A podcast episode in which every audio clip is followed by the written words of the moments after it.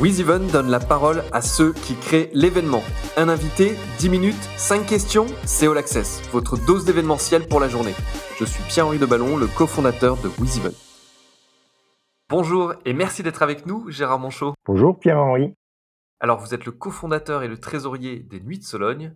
J'aimerais que vous nous disiez ce que sont les Nuits de Sologne. Eh bien, les Nuits de Sologne, c'est une association hein, qui a été créée en 2003 qui est entièrement composé de bénévoles. Nous sommes 100% bénévoles, y compris euh, les membres euh, du bureau.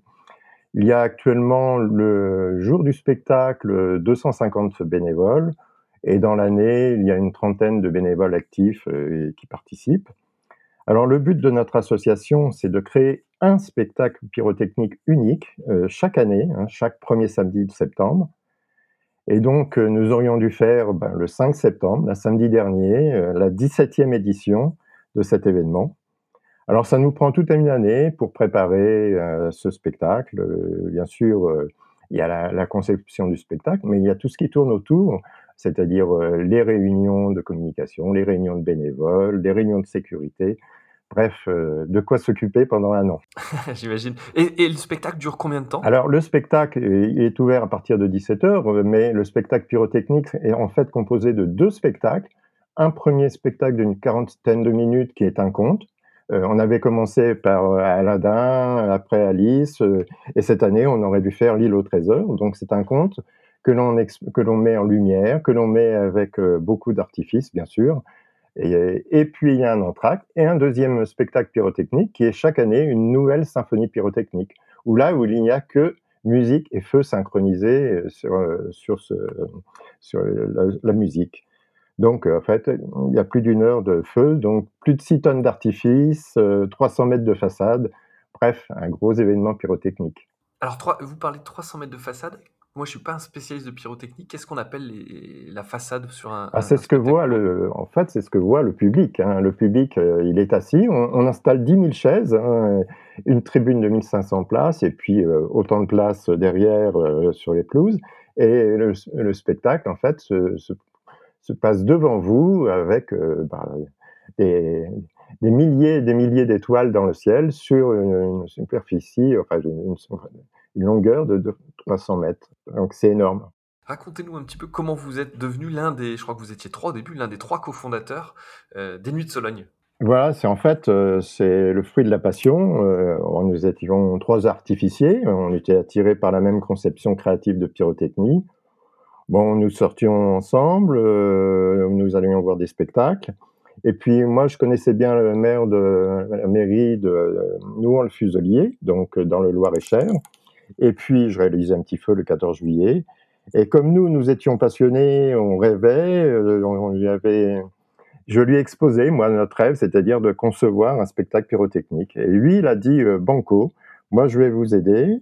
Il nous a trouvé un site somptueux au cœur de la Sologne, qui n'est pas connu, la Sologne, bien sûr. il a permis euh, d'exposer notre projet à des responsables d'associations locales. Euh, qui ont tout de suite adhéré à notre projet.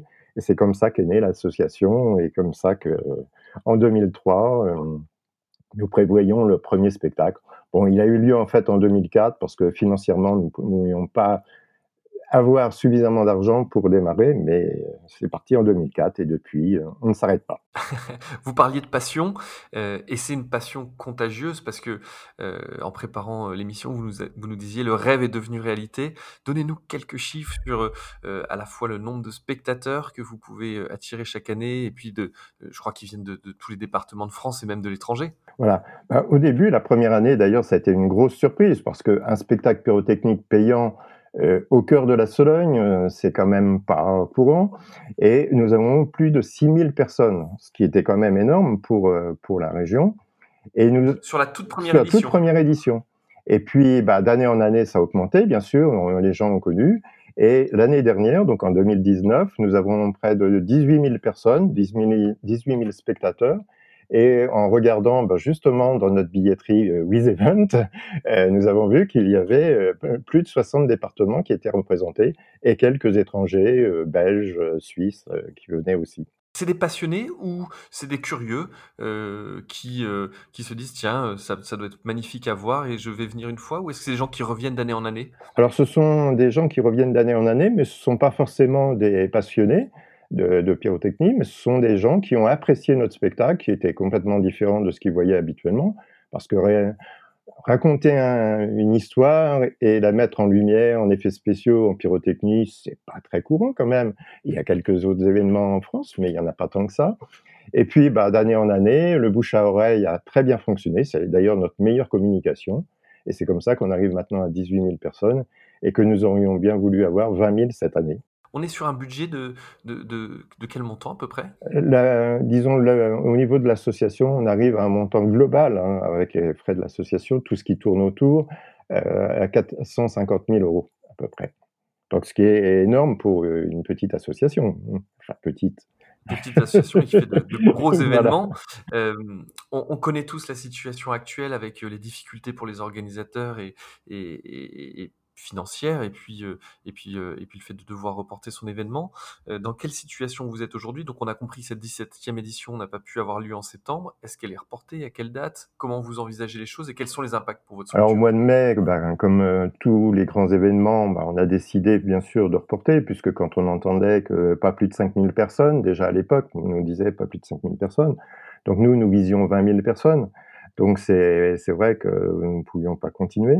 Donc nous avons décidé de reporter d'1 an, donc au 4 septembre, heu, 2021. Alors notre situation était déjà critique parce que nous avons été obligés de changer de site il y a 2 ans et donc nous avons investi énormément, nous avons un emprunt sur le dos, donc il faut rembourser cet emprunt. Heu, nous avions commencé la billetterie et donc, bah, quand on a annoncé le report, bah, il a fallu aussi, heu, bah, rembourser les billets. Mais, fort heureusement, en fait, nous avons remboursé que 20 heu, des des spectateurs.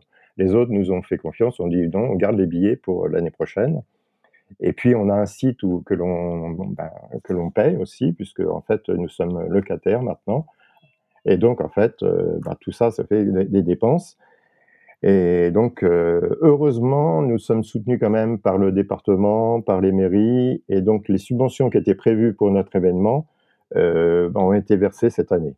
Donc, été ont été et et le lieu a joué le jeu en reportant, heu heu, les avances ou les acomptes que vous aviez versés pour, heu, l'édition future ou malgré tout ou non, c'est une somme qui est perdue? C'est disons que, bah, on peut le citer, le site, c'est la Fédération française d'équitation, hein, donc qui est à la à la Motte-Beuvron et donc en fait, ils nous ont permis d'avoir une réduction sur la location puisque bon, nous y sommes quand même toute l'année pour pour que l'on prépare des choses.